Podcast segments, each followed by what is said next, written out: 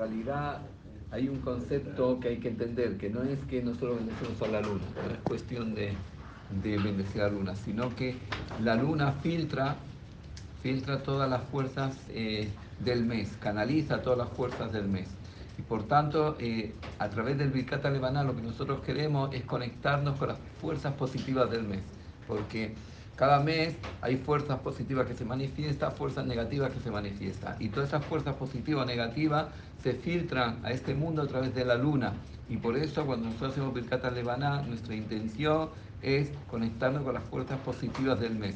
Y por eso se dice que la persona que bendice la luna, dice, Hu que Kabbalah dice, se asemeja como que está recibiendo la luz divina.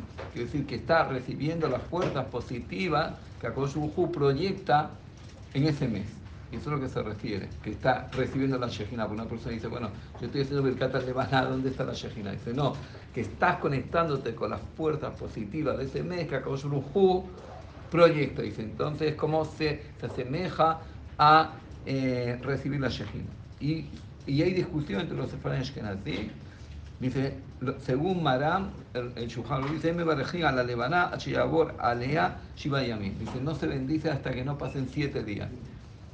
Quiere decir siete días enteros. Dice, ahora, ¿por qué siete días enteros? Para que la luna ya tenga un, ya tenga un tamaño determinado. Porque si es al principio, la luna está en nacimiento, está pequeña. Dice, que, que la luna tenga un, un tamaño ya determinado que me pueda conectar con esas fuerzas positivas que se proyectan. Dice, sin embargo, los ashkenazim acostumbran, una vez que pasan tres días, ya, ya hacerlo.